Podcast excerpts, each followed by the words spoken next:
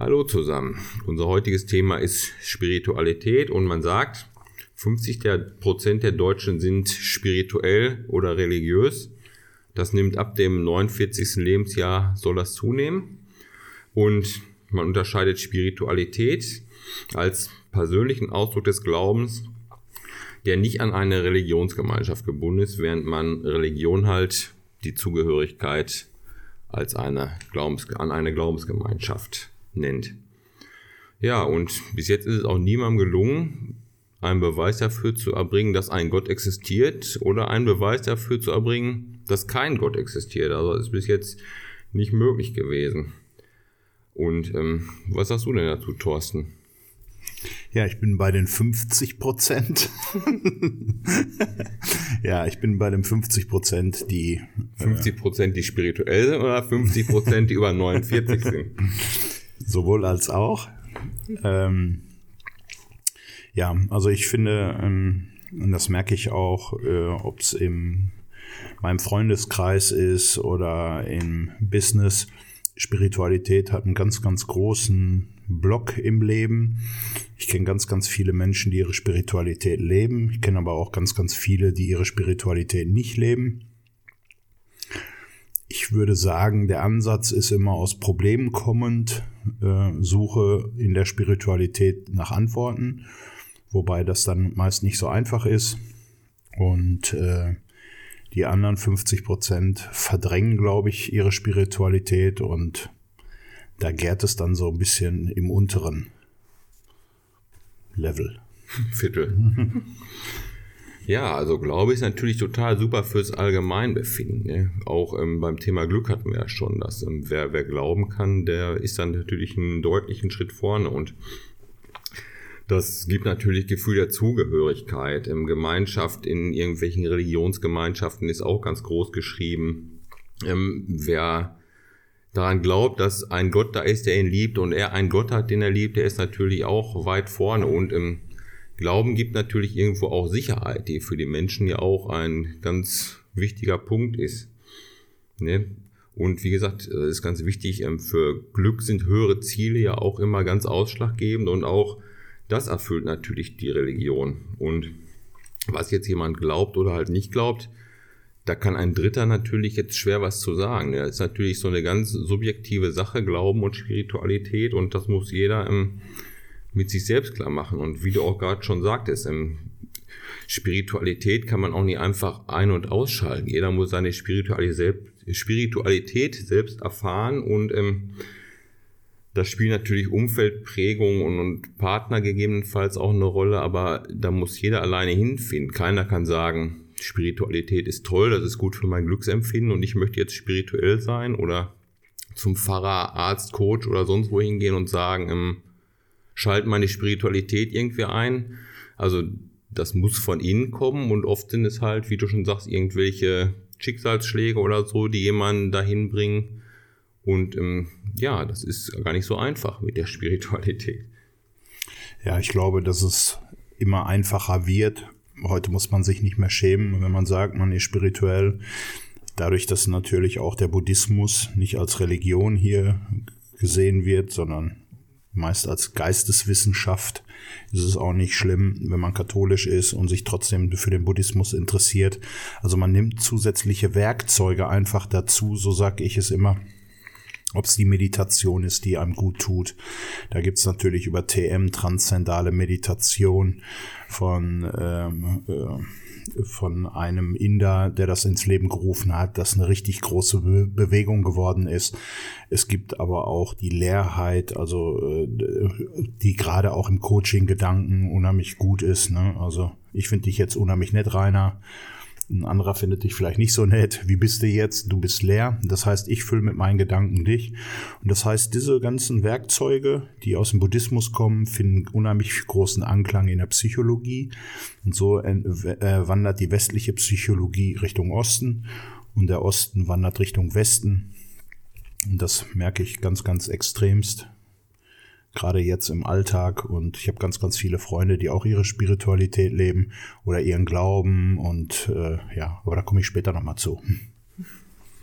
Ja, das ist ja auch, ähm, deswegen sagt man ja auch, ähm, nimmt die Spiritualität ab dem 49., dem 50. Lebensjahr, ich runde jetzt mal auch zu, ähm, weil man da vom Äußeren mehr zum Inneren geht. Vorher achtet man mehr auf, weiß ich nicht, einen tollen Job, irgendwelche tollen Autos, dickes Haus, tolle Urlaube, auf, auf äußere Dinge halt, die ähm, einem wichtig sind. Und später kehrt sich das alles so ein bisschen mehr nach innen und man sucht den Sinn des Lebens eher innen, weil man auch im Laufe seines Lebens gemerkt hat, dass, dass es das nicht ist, dass man ein tolles Haus hat und trotzdem nicht glücklich ist oder sein dickes Auto fährt und genauso unglücklich ist wie in seinem Fiat Panda. Und ähm, das wird halt irgendwann im Laufe des Lebens einem bewusst und dadurch gehe ich mal davon aus, dass ab der Lebensmitte wobei 50 schon positiv gedacht ist als Lebensmitte, ähm, das Ganze so ein bisschen zum Spiritismus, zum Spiritismus geht. Zur Spiritualität. Ja, zur Spiritualität. Ja, aber ich glaube auch, das ist einfach halt auch das Thema bei uns. Ähm, wir gehen dem Lebensende entgegen, so doof wie sich das anhört. Also äh, ich habe einen guten Freund vor zwei Jahren beerdigen müssen, der ist keine 50 geworden. Ähm, das heißt, die Einschläge kommen immer näher. Wir wissen nicht, wie viel Sommer wir noch haben. Und da beschäftigt man sich automatisch damit. Ne? Äh, als wir Anfang 20 waren, war dieses Thema vielleicht nicht ganz so breit. Ne? Meine Schwester hat es mal eigentlich ganz schön gesagt. Die hat gesagt, die selber ist Atheistin. Und die hat gesagt, Thorsten, du mit deinem Thema der Wiedergeburt, meinst du, du machst es dir einfach nicht nur einfacher und leichter? Und da habe ich dann gesagt, ja, das stimmt schon so. Äh, aber bis dahin lebe ich entspannter als du. Und genauso ist es. Also wenn ich einen Glauben habe, egal was für mein Lebensmodell oder was ich für ein Lebensmodell habe, desto entspannter kann ich dann hinterher auch dann in den Tod in Anführungsstrichen gehen, obwohl wahrscheinlich wird es eh nie entspannt sein. Trotzdem hilft einem der Glaube dann natürlich dabei. Und da gibt es eine schöne Geschichte. Da ist der Dalai Lama gefragt worden, äh, seine Heiligkeit, Sie meditieren so lange. Äh, was ist eigentlich, wenn Sie merken, Sie sind tot und es gibt kein Leben nach, äh, keine, keine Wiedergeburt? Und da hat er gesagt, seitdem ich klein bin, beschäftige ich mich mit dem Tod. Ich meditiere auf diesen Tag hinaus. Mehrere Stunden täglich und ich bereite mich darauf vor. Und wenn es dann so ist, dann habe ich mich halt vertan. Also, fand ich auch eine gute Aussage. Würde man wahrscheinlich vom Papst jetzt so nicht hören, aber genau darum geht es. Also es geht um die persönliche Sicht, um äh, und äh, wie gesagt, es gibt, äh, du hast gesagt, es gibt keine äh, Wissenschaft darüber, aber es gibt ganz, ganz viele Studien. Zum Beispiel, ich glaube, der ist Dr. Stevenson aus Amerika, hat ganz, ganz viele Fälle, weil, also fünfstellig äh, Fälle über Wiedergeburt und äh, die er sammelt und die er dokumentiert. Also da gibt es schon unheimliches Wissen, gerade in Bezug auf Wiedergeburt. Ja, bei der Wiedergeburt ist es ja ähnlich wie beim Gott, was ich am Anfang gesagt habe. Keiner kann beweisen, dass es das gibt und genauso kann keiner beweisen, dass es das nicht gibt. Und dann sind wir ja wieder beim Thema Glauben. Ne? Und ähm, wer an sowas glauben kann wie Wiedergeburt, der ist natürlich einen deutlichen Schritt weiter, weil die Angst vom Tod wird einem da ja durchaus ein Stück weit genommen. Ja, und in der heutigen Welt ist es halt so, die Wissenschaft erklärt ja alles Mögliche. Wir wissen, warum die Erde, dass die Erde sich dreht. Wir wissen, dass wir im Universum sind, dass da zig andere Planeten sind, dass das Universum unendlich ist. Aber da sind ja alles Dinge, die können wir als Menschen ja eigentlich gar nicht greifen. Das ist ja übernatürlich für uns eigentlich. Und dass das eine höhere Macht ist, das ähm, kann man ja durchaus anerkennen, auch wenn man jetzt nicht an einen alten Mann mit weißem Bart auf einem goldenen Stuhl, Thron auf seiner Wolke glaubt. Ne? Ist es ja schon so, dass auch solche Dinge, die Naturereignisse, Naturphänomene, alles, was wir nicht in unserer Macht steht, was halt übernatürlich ist für uns, ähm, das ist ja eigentlich auch schon spirituell. Ja, auch die Religion. Ähm, ich glaube, ähm, eine Gesellschaft ohne Religion hat es extrem schwer. Die Religionen haben uns natürlich auch die Moral und die Ethik gebracht. Jemand, der gläubig ist, ähm, da gibt es auch Studien drüber, habe ich jetzt irgendwie vor zwei, drei Wochen irgendwie gehört, dass äh, ein gläubiger Mensch äh, viel äh, ja viel mehr für die Gesellschaft reinbringt an Werten als jemand, der nicht gläubig ist. Auch die Straftäter sind unter den Gläubigen nicht so hoch wie bei den Ungläubigen. Also da gibt's schon ähm, gute Dinge, die die Gesellschaft praktisch äh, füttern. Und zum Thema Sterben, ich äh, weiß, ein guter Freund von mir, der äh, ist Osteopathie-Professor, ein Belgier, und der hat mir damals gesagt, Thorsten, komm doch mal mit, ich möchte eine Rückführung machen. Und dann hat er eine Rückführung gemacht und die ist auch aufgenommen worden. Und wie der die Rückführung gemacht hat, äh, fang, fing der auf einmal an, Japanisch zu sprechen. Und der hatte schon immer zum Zen-Buddhismus eine unheimliche Affinität zu Japan und äh, konnte aber kein Japanisch. Und dann sprach er in seiner Rückführung Japanisch die ganze Zeit. Das war echt unheimlich interessant. Und dann äh, war ich ganz irritiert. Äh, als wir hinterher diese Aufnahme dann, dadurch, dass ich ja auch bei der an der Uni äh, Dozent war für die Osteopathen, ähm, haben wir das an die Uni nach Tokio geschickt und die haben gesagt, ja, das ist japanisch, aber das ist äh, Kyoto-Dialekt. Und dann haben die das an die Uni Kyoto geschickt und die haben gesagt, ja, das ist äh, Kyoto, der Dialekt, aber das ist anhand des Dialekts konnten sie sogar den, das Bergdorf zuordnen. Also das war schon, war schon für mich echt äh, sehr imponierend. Ja, und wir alle kennen ja ähm, Ereignisse, die über das natürlich hinausgehen und wir nennen das im Alltag halt ähm, Schicksal, Glück, Pech, Zufall, was auch immer. Und jeder hat mal so ein Erlebnis gehabt, wo er gesagt hat, wenn da mal keine höhere Macht im Spiel war, ne? ob es jetzt Glück im Straßenverkehr ist oder mir fällt da eine Geschichte ein, als ich das erste Mal in LA damals war. Da war es zum Beispiel so, dass es noch keine Navis gab in den Autos und man hat sich dann anhand von Straßenkarten orientiert. Die Straßenkarte von LA, das waren damals drei DIN A3 Seiten, weil LA jetzt ja auch nicht so klein ist. Und ich hatte für die ersten Tage ein Hotel in LA halt gebucht und hatte mir vorher angeguckt vom Flughafen, wie komme ich mit dem Leihwagen dahin. Ja, was ich nicht bedacht habe, war, dass man am Flughafen mit dem Bus abgeholt wird und dann irgendwo zehn Minuten, Viertelstunde durch LE gekarrt wird zu irgendwelchen Autohöfen, wo dann die Leihwagen stehen. Ja, und dann die Verträge ausfüllt und dann von da aus losfährt und sich seinen Weg suchen kann. Und ähm, da war ich natürlich orientierungslos und habe mir gedacht, Amerika, da ist alles rasterförmig aufgebaut, da fährst du jetzt einfach nach Westen und dann kommst du wieder Richtung Flughafen und wirst die Straße schon finden. Das war damals der Lincoln Boulevard, das weiß ich sogar noch.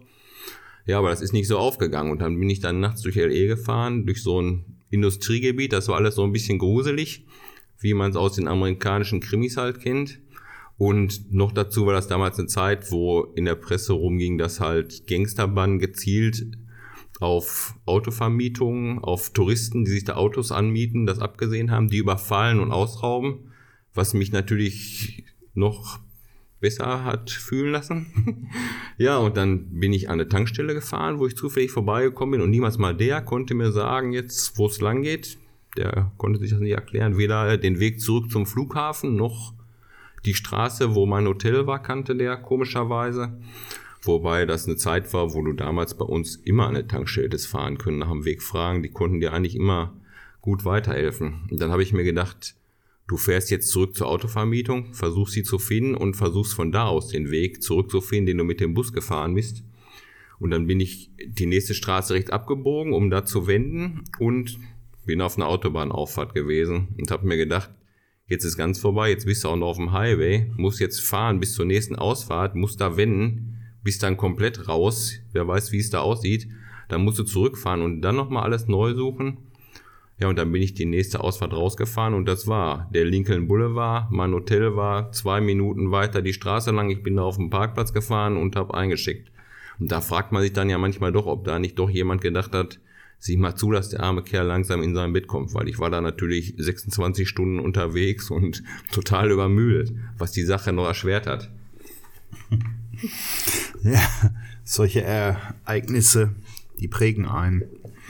Ich habe, äh, ich war ja jetzt in Indien und äh, konnte zwei Wochen im Kloster leben, im buddhistischen Kloster und äh, ja in Mundgott. Das ist im Südwestindien, Und das war schon sehr beeindruckend. Also erstmal Indien generell, äh, wer noch nie in Indien war, so viel Armut äh, durch Slums haben da eine ganz andere Bewandtnis. Also zum Beispiel Mumbai hat 24 Millionen Einwohner.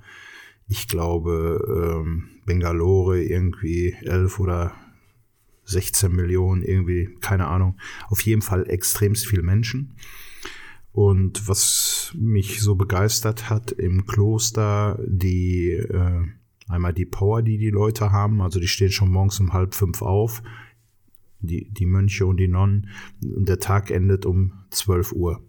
Und in der Zwischenzeit haben die anderthalb Stunden Zeit mittags, um sich hinzulegen. Und ansonsten geht's dann morgens um 4.30 Uhr wieder weiter. Mit einer Puja. Also Puja ist so, so eine Art Gottesdienst mit Mantras, mit Gebeten und so. Das ist schon äh, absolut anstrengend. Und da muss man auch eine gute Power haben, eine gute Mitte haben, gut meditieren. Und der Dalai Lama hat mal gesagt, äh, es ist keine Kunst, im Kloster glücklich zu sein, sondern die Kunst ist, mit Familie, mit Kindern, mit Eltern und so alles im Einklang zu sein, mit dem Job dann noch zu haben, das ist eigentlich die Kunst und das ist halt auch sehr, sehr schwierig. Und deswegen Spiritualität leben, das ist schon äh, so eine Geschichte. Und ich war dann auf dem Rückweg, habe ich noch in Mumbai, habe ich noch ein äh, Kloster von den Hare Krishna besucht und das war auch eine unheimliche Erfahrung. Also äh, ich kannte diesen Song schon. Ich war mit meiner Mutter damals, da war ich elf oder dreizehn Jahre alt, waren wir in Berlin, da war so ein Hare Krishna Umzug und die Musik, die, die, die dieses Hare Hare Krishna, das kam mir so bekannt vor, obwohl ich es eigentlich vorher noch nie gehört hatte. Und dann zog meine Mutter mich weg und die kannte das schon aus Holland und äh, das fand ich damals schon sehr interessant. Und jetzt war ich dann mit ja fast 50, stehe ich in so einem Hare Krishna Tempel und da kam auch ein deutscher Hare Krishna auf mich, auf mich zu und erklärte mir das dann alles. Und also war schon sehr, sehr inspirierend. Und äh, ja, also Spiritualität leben und die sprechen auch von einer materiellen Welt und einer spirituellen Welt. Und die sagen immer, egal was du in die materielle Welt einzahlst, das wird dir am Ende, also und auch im jetzigen Leben, bringt dir das kein Glück. Und genau, du hast es vorhin angesprochen, es gibt ja ganz, ganz viele Menschen, die unheimlich viel Geld haben, viele Häuser etc., aber kein Glück verspüren. Ne? Und deswegen, also im Buddhismus sagt man auch immer, Reichtum ist nicht gerade förderlich für Glück. Ne? Also nicht unbedingt. Ich glaube auch, dass so das Alltagsgeschäft, sage ich jetzt mal ganz dumm, und hier ähm, der Jagd nach Glück, nach Geld, nach was auch immer, dass das halt vom eigentlichen Ziel, vom eigentlichen Sinn eher ablenkt, definitiv. Und Meditation, was du gerade sagtest, das ist ja mittlerweile auch wirklich fundiert wissenschaftlich bewiesen, dass das enorme Vorteile bringt für, für Geist, für Körper, für ähm, Konzentration und alles Mögliche. Also Meditation ist ja nun wirklich schon essentiell, sag ich mal. Ne? Ja, ich meine, da gibt's die Studien, äh, die ja auch belegen, ne, äh, was mit Meditation alles zurückgeht. Ne? Also Bluthochdruck kann zurückgehen, äh, es kann, Ängste kann, können runtergehen. Ich ähm, weiß, meine Frau zum Beispiel ist jetzt nicht äh, äh ganz weit vorne in Bezug auf Spiritualität. Äh, die ist aber auch nicht weit hinten, aber die fand zum Beispiel Meditation, fand die ganz, ganz toll, ne? Und äh, die hat auch eine gute Verbindung immer, die, die Mönche und auch der Lama, die freuen sich immer, wenn sie Anja sehen. Ähm, ich weiß noch, wie wir in Hamburg reinkamen, wie der so richtig geschrien hat, so, oh, und ich denke, wer schreit denn da? da kam er und hat Anja dann in den Arm genommen. Also das äh, manchmal gibt es eine Verbindung. Das ist nicht unbedingt, dass derjenige dann extremst tief im Buddhismus über äh, mehrere Jahre unterwegs ist, sondern da kommt eine Verbindung zustande, wo man sich vielleicht manchmal dann wundert auch, ja. Und das Thema Meditation äh, ist so, dass wir wissen, also die die Ärzte wissen und die Gehirnforscher wissen, dass in der hinteren Kammer die Kammer für Glück zuständig ist und Mathieu Ricard kann diese Kammer also aktiv aktivieren. Der ist dann in so ein, so ein, so ein CT, glaube ich, gegangen ist, Computertomographie, ist er reingegangen, hat angefangen zu meditieren, die hintere Kammer ist angesprungen für Glück. Und dann hat man gesagt, naja, das gilt nur bei Langzeitmeditierenden und nicht bei Kurzzeitmeditierenden, wobei ich empfinde, äh, meine Frau und ich, wir haben ja unter anderem die, äh, äh, die genau die die die TM gemacht, die transzendale Meditation, die Ausbildung gemacht. Ähm, es geht vier Tage, also das ist Standardausbildung. Äh, und äh, da haben wir schon starke Glücksgefühle gehabt und äh, gerade diese TM kann man mal auf www.meditation.de sehen. Wir haben das in äh, Wattenscheid gemacht, in Bochum bei Bettina Winde. Und das war wirklich eine, eine unheimlich tolle Geschichte und eine tolle Erfahrung. Und da kam gleich am Anfang, gerade am Anfang, finde ich, machst du die weitesten Fortschritte. Ja. Ja, so Meditation kann ich auch nur sagen, das ist was, das jeder in seiner Alltagsroutine aufnehmen sollte, definitiv. Und da gibt es verschiedene Ansätze, die man verfolgen kann. Da kann man versuchen, was einem am ehesten liegt, was für einen das Beste ist. Es gibt ja auch Meditationen, die man beim Gehen macht, zum Beispiel. Ne? Man muss ja nicht unbedingt still liegen dabei. Für manche Menschen ist das auch nichts. Manche Menschen haben halt richtig Schwierigkeiten, sich ruhig hinzulegen und ruhig zu liegen. Und die können dann halt eine, eine Gangmeditation, ich mhm. weiß nicht, wie das heißt, Gehmeditation, da, da geht man halt locker und konzentriert sich dabei auf seinen Atem und, und das Gefühl unter den Füßen und so. Und ähm, da gibt's also für jeden eine Möglichkeit, die und die angenehm ist oder mit der er gut zurechtkommt. Und das ist wirklich auch was, was man definitiv in seiner Altersroutine aufnehmen sollte, egal wie man da spirituell unterwegs ist. Und ähm, was du gerade sagtest mit seiner Frau, ich sag mal, Spiritualität oder Religiosität, was uns alle verbindet, ist halt einfach die Sympathie und das ist unabhängig davon, wie wir spirituell drauf sind oder was wir religiös denken. Ne? Also wenn uns jemand sympathisch ist, dann spielt das ja nun keine Rolle. Das ist richtig. Also wir haben zum Beispiel, ähm, weiß ich, der Dalai Lama war in eine Fernsehsendung eingeladen und ähm, ähm, man fragte ihn, ob die Fragen vorab geschickt werden sollten. Und da hat er gesagt, nein, er möchte vom Herzen her antworten. Und mitten in dieser Talk-Sendung ging es dann los. Dann äh, kamen auf einmal Fragen wie äh, seine Heiligkeit, eine Milliarde Menschen hasst sie, ähm, eine Milliarde Menschen hasst sie und äh, man beschimpft sie als Penner und als Arschloch und äh, alle waren total geschockt über die Fragen. Ich glaube, es war damals bei Beckmann. Und dann kam die Rückfrage hinterher. Der Übersetzer übersetzte dann und dann fing der Dalai Lama an zu lachen. Und alle waren total irritiert und äh, dann sagte er, ja, Hurensohn, sagen sie zu mir immer, Hurensohn und lachte sich tot. Und das finde ich, Menschen, die spirituell sind, haben diesen, sind gar nicht mehr, an, nicht mehr so angreifbar. Ich glaube schon, dass äh, viele auch immer noch angreifbar sind. Ich nehme mich da auch nicht selber nicht mit aus. ähm, äh, aber man ist, man wird vielleicht lockerer, man sieht übergeordnete Dinge, man sieht vielleicht auch, also wir im Buddhismus sagen, Karma, was anreift. Ich habe sieben Jahre Buddhismus studiert, buddhistische Philosophie und Psychologie.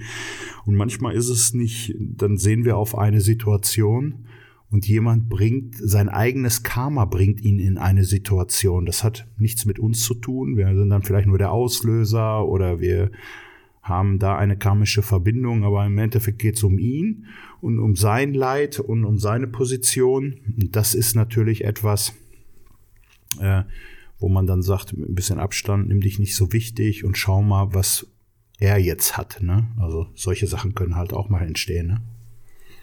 Ja, also bis man so spirituell ist, dass man nicht mehr angreifbar ist, das ist natürlich ein langer Weg, glaube ich. Also da muss man schon wirklich fortgeschritten sein. Aber auch beim Thema Stress ist Spiritualität, glaube ich, ein ganz guter Weg, um das ein bisschen runterzufahren. Hm. Auf jeden Fall muss ich sagen, ich kann alle Leute nur ermutigen, ihre eigene Spiritualität zu suchen. Ich war schon immer ein Frühsuchender, habe viele Bücher gelesen über den Buddhismus. Das war auch der Grund, warum ich irgendwann angefangen habe zu studieren. Das war für mich mehr Lesen mit Anleitung. Aber ähm, ich weiß noch, ich war 20 und dann fing ich das erste Mal an, ging für eine Woche zum Schweigen ins Kloster bei den Franziskanern. Da habe ich dann auch meditieren gelernt über mehrere Stunden, diesen Sazen, ne, Langzeitmeditation. Und so ist meine Spiritualität langsam immer gewachsen, das eigene Futter, die Sicht und die Wege auch nochmal geschaut. Ne? Also verschiedenste Richtungen auch im tibetischen Buddhismus gefunden. Wobei ich dann irgendwie bei den Gellüks, bei den Geldmützen, bei den Gelehrten hängen geblieben bin und da war halt das Studium extremst wichtig. Und so habe ich dann auch Spiritualität und äh, äh, Wirtschaft verbunden. Ich habe dann ja mit äh, einem Claim, also Buddhismus meets Business, habe ich genau Businessleute eingeladen zu, zu buddhistischen Themen und ich kann nur sagen, da war immer und ist immer ein ganz großer Anklang, teilweise bis zu in Dortmund in dem Silbersaal hatten wir, glaube ich, fast 200 Leute, äh, die interessiert waren, einen Vortrag von dem zweiten Mann nach dem Dalai Lama zu hören, von dem äh, Lama Geshe Pema Samten. Das ist schon, also die Gesellschaft lechzt nach Spiritualität. Ja, gerade der fernöstliche Bereich, der kommt ja hier im Westen auch immer mehr an, definitiv. Und ähm, ich würde auch die Leute dazu anregen, vielleicht nicht erst oder schon vor dem 49. Lebensjahr sich mal Gedanken über sowas zu machen. Also schaden kann es nicht.